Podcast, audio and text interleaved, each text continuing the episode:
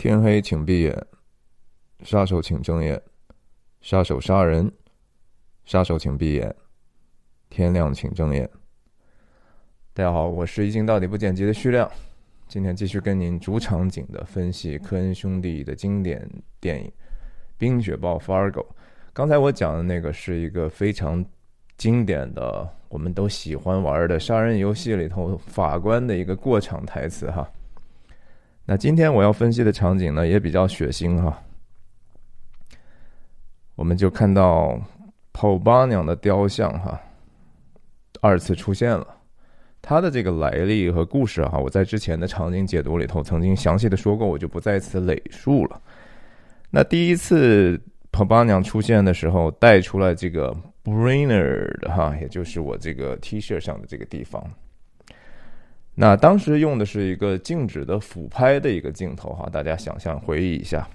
那这一次的镜头呢，是从黑色的天空中往下摇啊，凶神从地底下出来，杀气腾腾哈。同时镜头往后推哈，truck dolly back dolly out，然后一对红色的车灯哈，尾灯嘛，红色的，闯入镜头。就像恶魔之眼一样哈，然后同时呢，看到欢迎来到脑梗镇啊，这是跑八娘的家。所谓地狱空荡荡，魔鬼在人间啊。那我们看到两个绑匪在车里头。再一次，我们提醒大家，这两个绑匪的名字哈，一个叫 Carl。Showalter 哈，另一个叫 Geyer Grimscrewed，两个人的名字我之前也提过哈。靠我的名字的 last name Showalter，改变戏的人哈，加戏的人。那 Grimscrewed 既是可怕的，又是粗鲁的。我们通过这个这场戏来看看。科恩兄弟作为创作者，怎么去给他们的这个角色的名字赋予意义的？那在车上，当然我们知道，Jane 哈，Jerry 的太太被绑架了。那他的这个哀哼呢，啊，让这个 Carl 觉得很不爽，但是他就忍耐着哈。那 Guy 呢，就非常粗鲁的哈，就是 Shut the f up 哈，闭嘴吧你！哎，结果。要不我把你扔回那个后备箱啊？卡尔说话，你这个说的话，记着是哈，我一周都没听你说过这么多话，你现在说话一下子话挺多呀，是吧？然后换回一个盖尔的威胁凝视哈，这个当然是呼应之前两两个人，我专门讲过一场两个人在车里头的这个尬聊的戏哈，一个是想拼命聊天，一个是根本就不搭腔。呃，两个贫嘴和闷葫芦的巨大反差哈，但更关键的是，在这个地方的这样的一个嘲讽哈啊，你实际上有两个作用哈。第一个是说呢，铺垫一下哈，让这个观众了解一下，其实盖尔哈，什么是他的 button 哈，什么是他的那个不能触触摸触碰触的那个暴怒点呢哈，就是他没办法忍受女人的这个哼哼唧唧哈。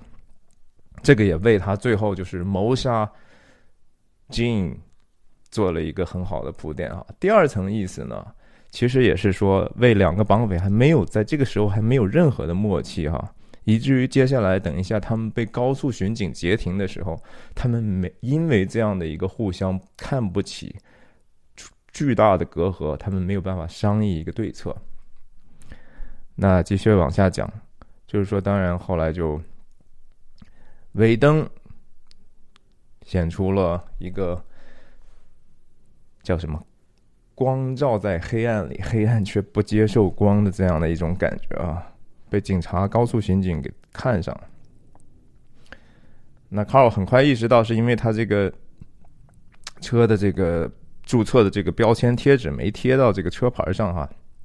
那他同时，OK，他就说：“哎，不要担心。”他跟自己搭档说。哎，小事一桩哈，从来不贴这种东西啊。这句话哈，I never put my tags on the car，是一个非常非常愚蠢的一句话哈。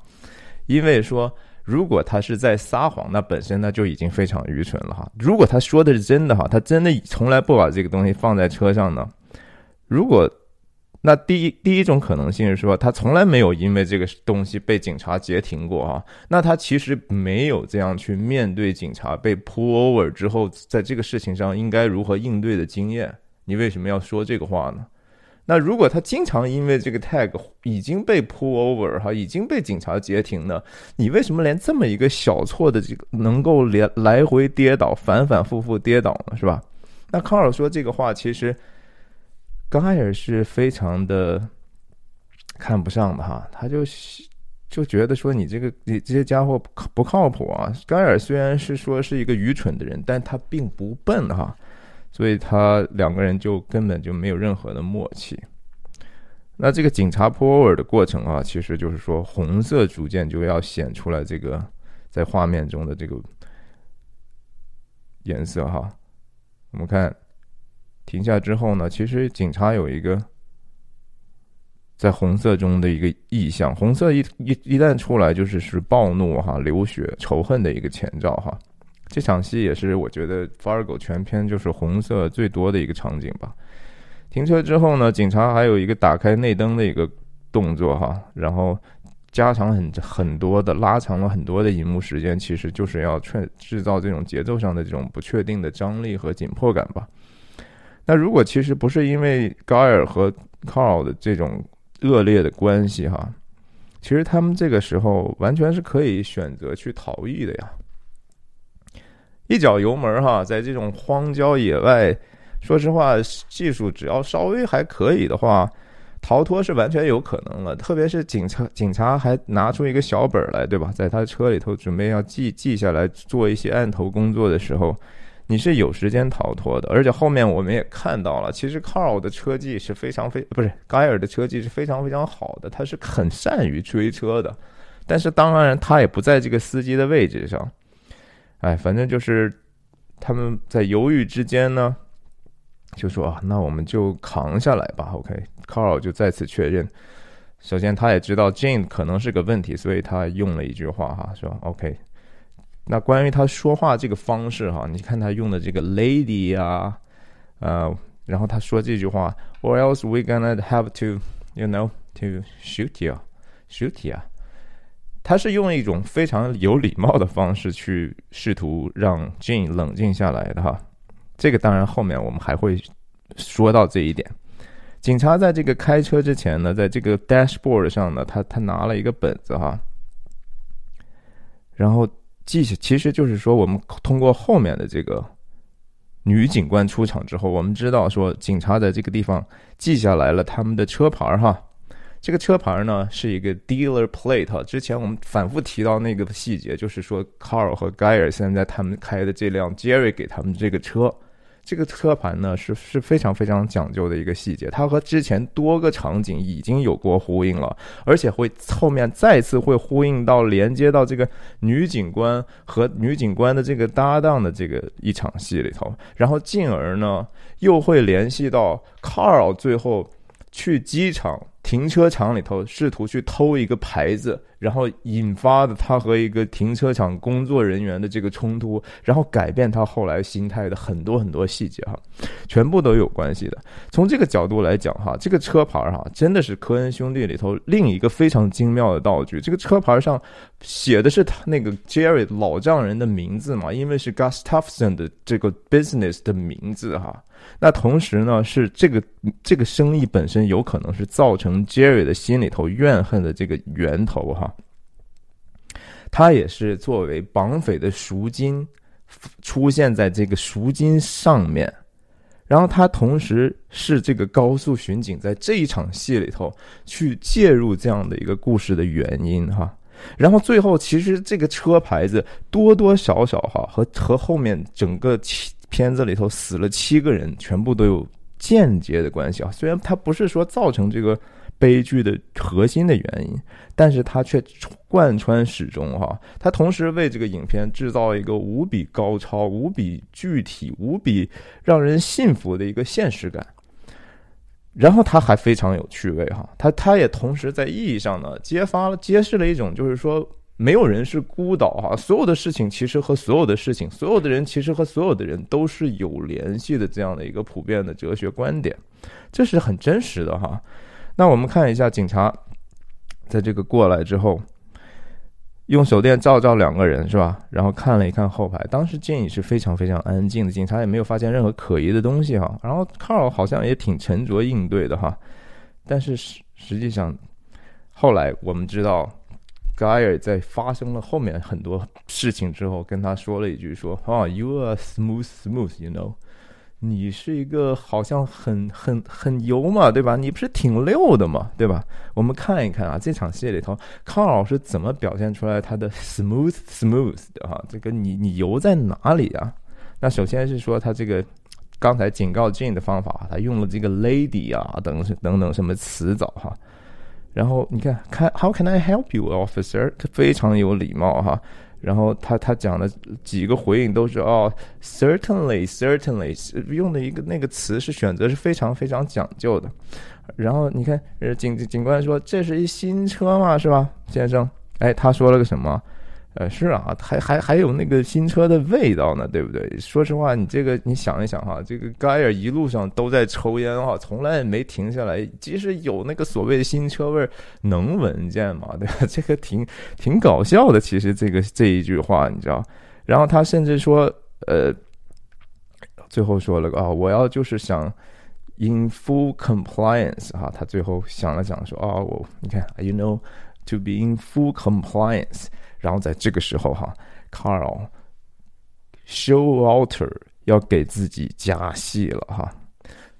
我们再再稍微把这个加戏后档一下，我们就说这个所谓的刚才我说这个盖尔说 Carl smooth smooth 啊，你怎么这么溜哈？这个 smooth smooth 什么意思呢？smooth 代表的在一个俚语里头的意思哈，更像就是说你是看起来好像挺优雅随和的哈，甚至说。已经做的有点过了，过到一定程度，你都让人觉得有点不诚实了，你知道吧？甚至说已经很油腻了，这种感觉。这个词其实是在这个词典你你你很难找到一个正式的一个词去去形容刚才我说的这种情况。也就是说，Carl 在整个这个过程中所表现出来的这个 awkward 哈，他他的那种笑，你看。呃，他是非常非常尴尬的，想让自己看起来很老练的这样的一种状态哈。你找不到其他的词，可能也就是像借用盖尔这样的一个，其实语语语汇词汇非常词汇量非常少的一个很粗鲁的人哈。哎，反而就是这样的词呢，是最准确的，smooth smooth 啊，这个真是体现了科恩兄弟。对这个生活的细微观察，哈，对各种人的这种弱点的观察的这种洞察，以及他们在这个影视作品中的一一种创造力。哎，总之就是说，我们刚才想，为什么说 Carl 在这地方狠狠的给自己加了个戏哈？警察就是要看一下，说你的驾照和你的这个车的注册啊，实际上这些东西应该都是有的。即使这个车是 Jerry 给他们的，但是这个车应该是有以这样合法文件。OK，但是呢？Carl 就是说，哎，搞了一个五十块钱弄出来之后，其实他就是要贿赂警察嘛，哈，他就说啊，哎，我要跟你在这儿这个完全服从你们这地方的规则哈，来，咱们在这个地方解决了吧，嗯，结果这个怎么样呢？我们说说这五十美金啊，其实五十美金贿赂交警呢。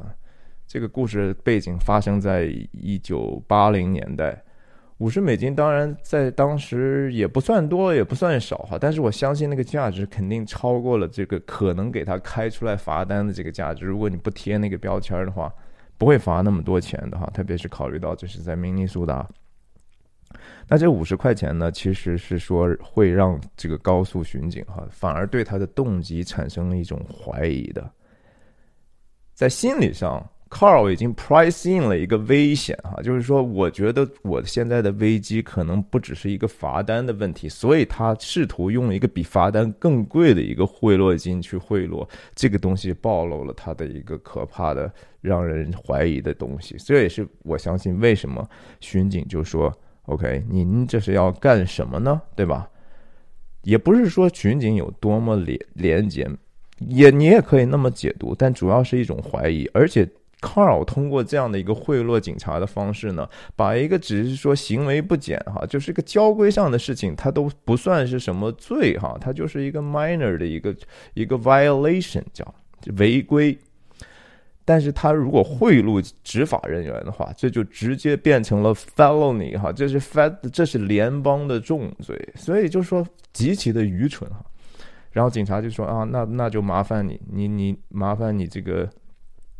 你看，还康老还在那儿说：“哎呀，我就是想想全然的配合你们这地方的法规法律哈。”嗯，我们你看说，我们就在这儿解决吧，非常的尴尬的笑，还还还，这这个这个配合上这个斯蒂夫布西密的这个牙哈，简直是绝配。这个嗯，这个尴尬的这个笑，然后说：“好吧，那您把这个放回去，请您出车门来啊，我们来做一些常规的一些检查吧。”结果这个时候哈，这个自控能力不强哈，然后神经质的这个 Jane 哈，压力过大，忍不住就发出了哼哼唧唧的响声哈，引得这个警察我们头一次看到他的脸哈，其实他这地方是有枪的呀，他这个腰间是有枪的呀，然后呢，哎，他要看一看，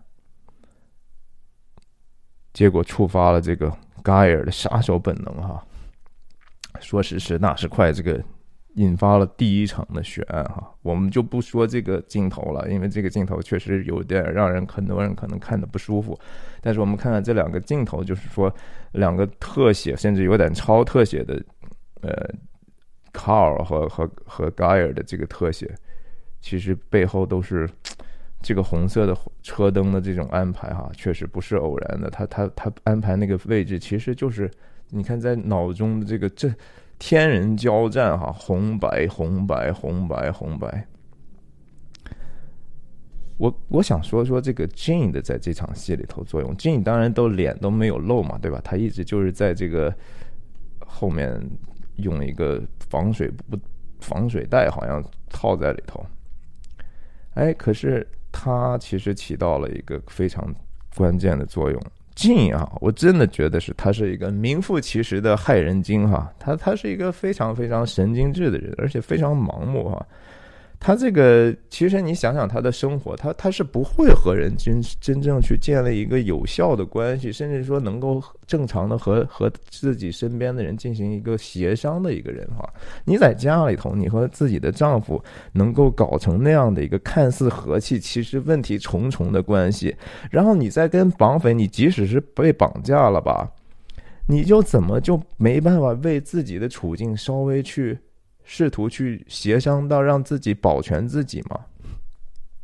他是处处受气哈，就是所谓的，就是说中国人说的所，呃，凡是什么可可可怜之人必有可恨之处啊，近就是这样的一个，其实是有很多可恨之处的地方。你说你你警察当时刚刚破禁的时候，你这个时候其实警察是保持高度警惕的时候哈。你在这个时候其实冒险的去喊出来，你你你让人想办法去知知道说你处于危难当中，警察是有可能帮助到你的。我们看到这个这警察的枪已经是在腰间了呀，卡尔盖尔的枪还在手扣里呢，对吧？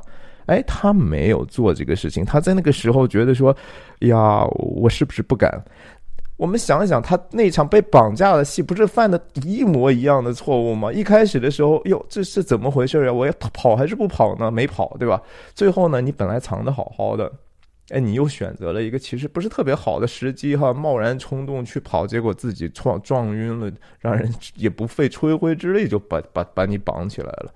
这个地方也是，啊，到了最后，其实。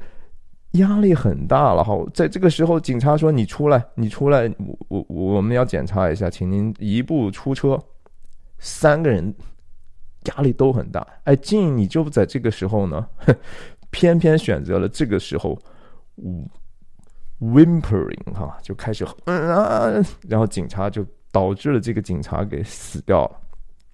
其实真的是害人害己哈，永远都不知道这个审时度势哈。那我们再再跳，在接下来的这个这些戏里头，当然我们看一下，You are smooth, smooth, you know，这是个非常 非常非常非常经典的一个台词。美国人，你要跟大家说起来，smooth smooth，you know，大家都知道这个就是来自这个地方的。OK，后面当然就是说发生了一个变化，远方又来了一个过路车啊。我们先不讲这个地方，我们就讲一讲过路车。当然就是一个一对年轻人哈。那盖尔呢，就是觉得说这事儿不能让你们说出去，对吧？他就开始追这个。黑夜追车的这个场景啊，实际上是非常非常有意思的。刚才说了，光照在黑暗里，黑暗却不接受光哈。刚才还说了，那个尾灯的红色哈，就像一堆恶魔的眼睛。这个这个场景非常容易让人想到这个同期的这个大卫林奇的一个一九九七年的电影叫《妖妖夜荒中》哈，《Lost Highway》，那个影调非常的像。而且大家想一下，就是说，其实影视作品里头的这个红色的这个眼睛哈，一般都是反角。大家想象一下，连哪怕连这个大烂片《变形金刚》哈，那里头威震天都是都是红的眼睛哈，擎天柱人家就是蓝的，或者是甚至有一点接近白色的那个目光如炬哈，但是红色基本上就是恶魔之眼。所以不要觉得说这东东西啊，就是你是过度解读。是这问题是说导演是知道这样的意象，他就要用这样的一个东西去表达一些他自己的深层次的想法嘛。那在这个地方哈，当然说，首先有一个铺垫哈。OK，我们看看啊，不对，再往再往，OK，这儿有一个小小的细节铺垫是说路牌哈，路边的有一个让大家注意的牌子是 mud 哈，就是前方泥泞哈。然后，其实这个当然是铺垫之后发生的这个前车翻出路面的这样的一个事情。那还有一个细节，当然就是说，盖尔的这个吸烟的这个，然后很吸一口烟，把这个烟屁股弹出车外的这样的一个细节哈。对于盖尔来讲哈。香烟是几乎是他一刻不能离开的一个东西哈，那几乎是他第二生命哈。但是当这个猎物出现，他的虐杀本能被激发之后哈，他就可以显示这个我可以离开香烟一瞬间哈，我他显示了另一种决心。那他同时他的眼睛其实一直都是一个其实特别没无神的那样的一个没有灵魂的眼神哈，无神的眼神。但是当他看到猎物的时候，当他要决定去杀害别人的时候呢，哎，他就好像眼睛一下子像吃吃了禁果的夏娃和亚当之后啊，一下就明亮起来了。而且这一段其实特别值得去听的话，其实大家应该自自己去看一下这一个片段哈。那个声音剪辑和音乐是非常非常出色的，特别是说前车这个突然之间恶魔之眼突然消失之后哈。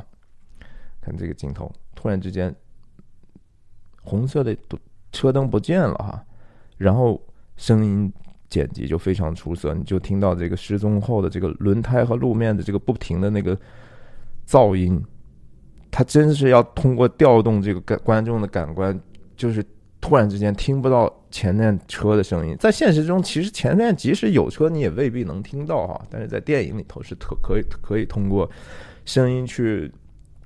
控制或者操控观众情绪的哈，这是非常非常好的一个声音剪辑的地方。那我也想就是怎么说，普及一下吧哈，在电影里头，其实声音的作用呢，我认为始终是超过影像一半的哈。就是说，它如果各占一半的话，我甚至认为声音可能还要更更重要，因为即使是说你没有。没有影像，比如说就是黑屏的时候，那个音乐出来，那个声音先出来的时候，它已经在给你给予你一些信息和意义了哈。但是如果只有影像没有声音呢，基本上就不 work。嗯，这就是电影。OK，那我们看到这个失去了这个目标的盖尔哈，是又再度陷入迷茫，他的眼神又又开始没有神了，然后直到哈，直到这个。你看看这个镜头的这个，它既是真实的，同时又是心理层面是真实的哈。你看他的脸哈，逐渐的被这个红色的恶魔之光再次照亮了哈。然后，因为啊，这时候我们知道这个那个小两口翻车了，这个灯是通过这个翻车的尾灯去作为打光的激励的哈，但是这是当然现实里头其实不太可能是这样的一个颜色，这纯粹是因为布光的一个决定。OK，我们就先不说废话，他倒回来之后呢？OK，这个时候盖尔哈，我们头一次看出来他是一个非常非常高大的哈，非常非常强壮的，在这个逆光之中哈，显得就是几乎是英雄一样的一个角色哈。然后又是镜头是一个仰拍的嘛，他是 Grim School 的哈，看起来真的很可怕呀，那简直就是一个判官是吧？在黑夜的时候提着枪，一一袭风衣啊，哇塞，真的挺可怕的。然后。刚才看到我们一看到细节啊，这个男司机小白胖子哈，哎，跑出来之后呀，就就要离着想办法跑逃命了哈。然后镜头构筑这个张力，然后盖尔砰一枪，应声倒地哈。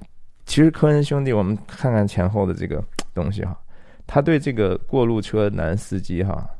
实际上是没有任何、没有任何同情心的哈，这就是一个丑角哈，可以说。你看哈，这个这个这个角色，我们简单的分析一下，他身边有女士哈，但是他没有顾及这样的一个危险，在犯罪现场呢，居然减速哈，看热闹，这是不智哈，看到罪行呢。他又不敢去干涉或者对峙，哈，这是不勇。然后逃离现场之后呢，结结果又惊慌失措，哈，翻下路去，哈，这是一个无能，哈。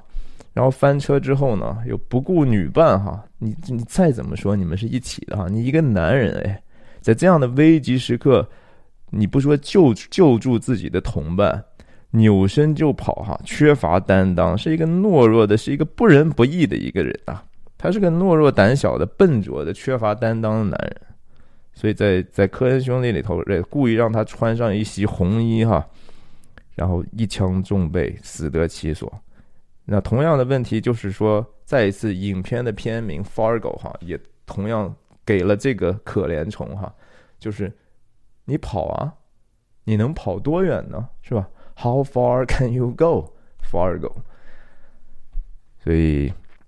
这个家伙呢，最后就穿着红衣死在雪地里头啊，用这个圣洁来显明他的罪哈。没有人是无辜的哈。这个人虽然说是不，也许他不应该死，但是他从从从某种程度上又是必死的，所以他的尸体在下一幕戏里头哈，我下一期的视频里头要讲的也放在那里哈。虽然那么明确，红衣白雪，但是无人问津哈。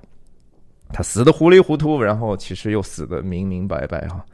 那最后呢，盖尔又看了看这个车里头这个小小姑娘哈，